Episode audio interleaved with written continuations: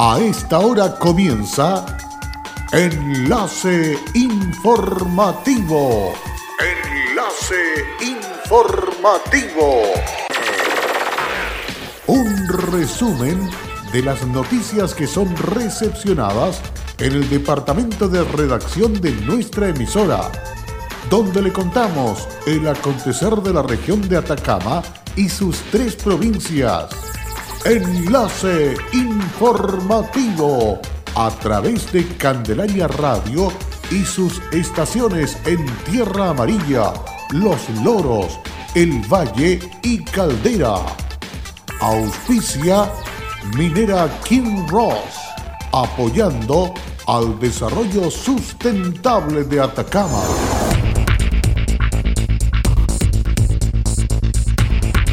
Convenio permitirá traer a la playa a 8.000 personas este verano. Pacto celebrado entre los municipios de Copiapó y Caldera. Fueron publicados en página de Cervel listado de votantes auditados de Atacama. PDI inició indagatorias por maltrato que sufrió menor en el contexto del saqueo al líder de Chacabuco. Muy buenas tardes, bienvenidos y bienvenidas a esta edición de noticias aquí en Candelaria Radio, enlace informativo, listos y dispuestos en el comienzo de esta otra semana de verano, dejarles completamente informado del acontecer de las últimas horas aquí en la región de Atacama. Vamos con el detalle de las informaciones.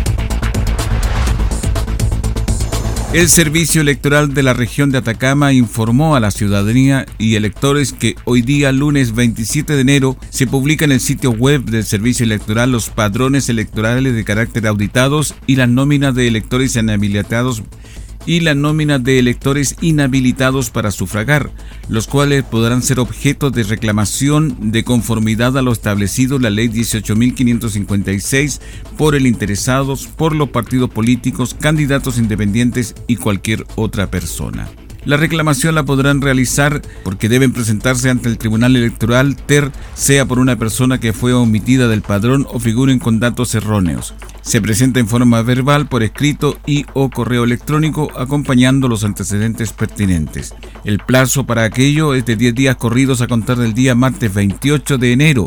Esto se realiza en el Tribunal Electoral Regional, ubicado en edificio Alcázar, calle Atacama 581, oficina 201, segundo piso, Copiapó. Contentos se mostraron los vecinos y vecinas del sector Manuel Rodríguez tras la llegada de personal de la municipalidad de la Dirección de Operaciones para realizar un completo operativo de limpieza que forma parte del programa Copiapó Más Limpio, en total ya se han retirado más de 60 toneladas de basura no tradicional en el sector. Durante las intervenciones se realiza el retiro de basura no tradicional, la poda de árboles controlada y la demarcación vial para mejorar la seguridad en el tránsito. Los operativos comenzaron el pasado 21 de enero y se extenderán hasta el 28 de enero. Luis Aciares, vecino del sector, comentó que esto parece fantástico porque hay vecinos que de repente no tienen cómo sacar la basura y como está ahora la situación es mucho problema. Esta es una muy buena medida que tomó el alcalde. Por su parte, Hernán Palacios valoró la medida que ha dado el municipio. Nosotros se los junta, sea como sea, se los junta cualquier basura en el patio. Y eso cría ratones, cría bichos, cría garrapatas, entonces en un momento determinado uno eh, no lo puede tirar a la basura normal.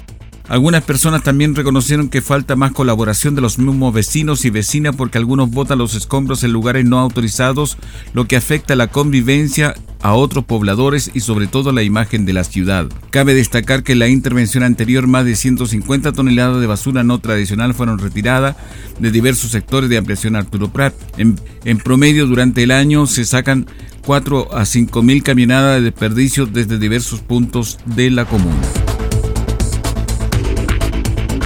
Con el objetivo de mejorar la calidad del servicio, el grupo Aguas Nueva, desde que se hizo cargo de la empresa sanitaria de Atacama a fines del 2018, comenzó una fuerte inversión en el servicio de alcantarillado que no solo tiene que ver con la renovación de infraestructura, sino que con la adquisición de más tecnología. Es así como un nuevo camión de subtructor comienza a ejercer sus funciones en el mantenimiento de los ductos que transportan aguas servidas a la planta de tratamiento, aumentando la dotación de la empresa y mejorando el servicio prestado en terreno. En la ocasión, destacó Juan Bolaños, gerente de clientes de Agua Chañar.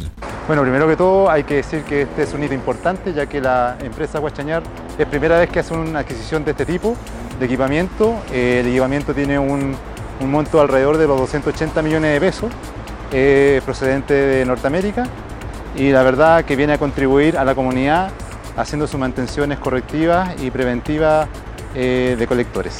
Es importante puesto que eh, la empresa Aguas Chañar, y en este caso con la nueva administración de Aguas Nuevas, de verdad hay un compromiso de mejorar la calidad de servicio de, la comunidad y así mejorar la calidad de vida de, de todos nuestros clientes y nuestros vecinos.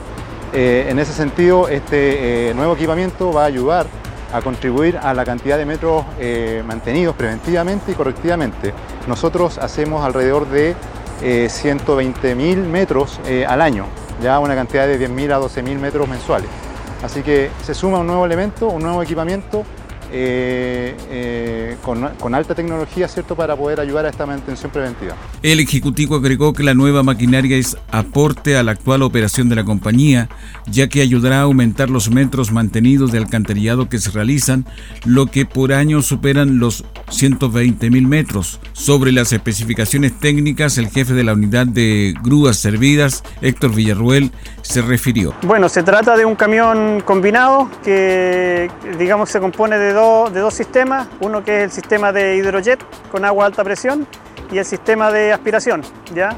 Que nos permite hacer la, limpieza del alcantarillado. Con la llegada de este nuevo camión, la flota de la empresa se distribuye en dos maquinarias para Copiapó y Tierra Amarilla, dos para la provincia del Huasco y un camión para la zona Caldera General Diego de Almagro. Desde la empresa sanitaria destacan que durante el 2019 se renovaron más de 7.000 metros de alcantarillado a nivel regional, utilizando distintas tecnologías que permitieron no dañar en más de 70% de los casos del pavimento. Peso a ello, Villarruel enfatizó la importancia del buen uso del alcantarillado.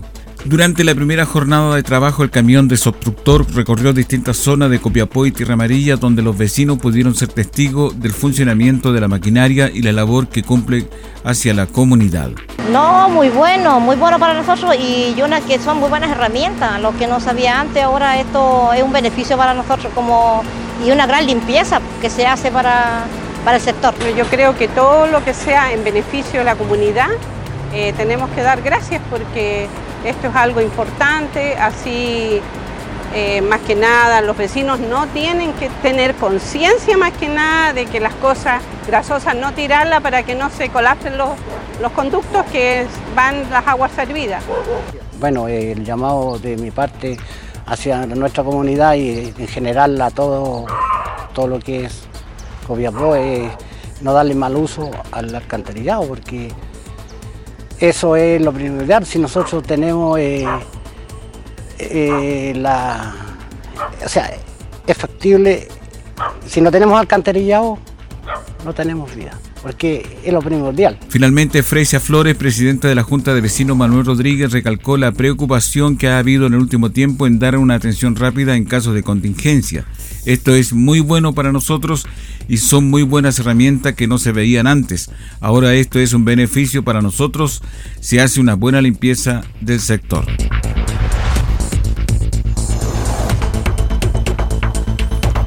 Ahora nos vamos hasta la comuna de Caldera porque conocemos un poco acerca de las actividades durante el presente verano. La unidad cultural está invitando a la comunidad a presenciar la obra de teatro La Vereda Tropical que realizará la compañía de teatro experimental Satori el martes 28 de enero a partir de las 21 horas en el Centro Cultural Estación Caldera con entrada totalmente gratuita. Por su parte, el Ministerio de la Cultura, las Artes y el Patrimonio de Atacama están invitando a la comunidad a participar de la actividad Atacama en Escena, a desarrollarse los días 24 y 25 de enero a las 17 horas en el Anfiteatro de Playa Las Machas en Bahía Inglesa, obra de teatro Frente al Mar, El sueño de Huiracocha, El Principito en lengua de señas y El mejor payaso del mundo, a las 19.30 horas Festival de danzas con la agrupación Viento del Puerto, danza contemporánea, independiente y ballet clásico y contemporáneo. Dos danzas unidas. La presentación se realizará en el frontis de la Plaza Estación. Y finalmente le contamos que la Corporación de los Pescadores Artesanales de Caldera están informando a la comunidad que el viernes 31 de enero a las 12 horas se realizará la ceremonia de inauguración del proyecto Fondart Mural Patrimonial de Caldera en homenaje a la pesca artesanal ejecutada por Daniela Muñoz. Este mural es una técnica de mosaico y pintura que fue elaborado por Daniela Muñoz, Nicole Muñoz, Javiera Palacios, Laura Beltrán y María Gloria Cornejo. Este mural se encuentra en el sector de Playa La Palomilla. En Candelaria Radio estás escuchando Enlace Informativo. Hola, soy Wilson Humberto Cortés Vargas, soy jefe de servicios generales en el Kinross La Coipa. Estoy trabajando acá los 30 años en, en, la gerencia de recursos humanos y en servicios generales. Ha sido un cariño y una entrega recíproco. Ha sido unos años sencillamente maravillosos. Como compañía minera, nuestro propósito es crear valor para el desarrollo de una actividad minera responsable y sustentable que refleje el respeto por el entorno natural, nuestras comunidades vecinas y nuestros colaboradores. Kinross, comprometidos con Atacama. En Candelaria Radio estamos presentando Enlace Informativo, un reporte diario de lo que ocurre en la región de Atacama y sus tres provincias. En pocos minutos usted escucha un reporte preciso de las noticias que marcan cada jornada sigamos en sintonía de Enlace Informativo. Luego de la pausa necesaria a esta hora, continuamos haciendo entrega de más noticias aquí en Candelaria Radio.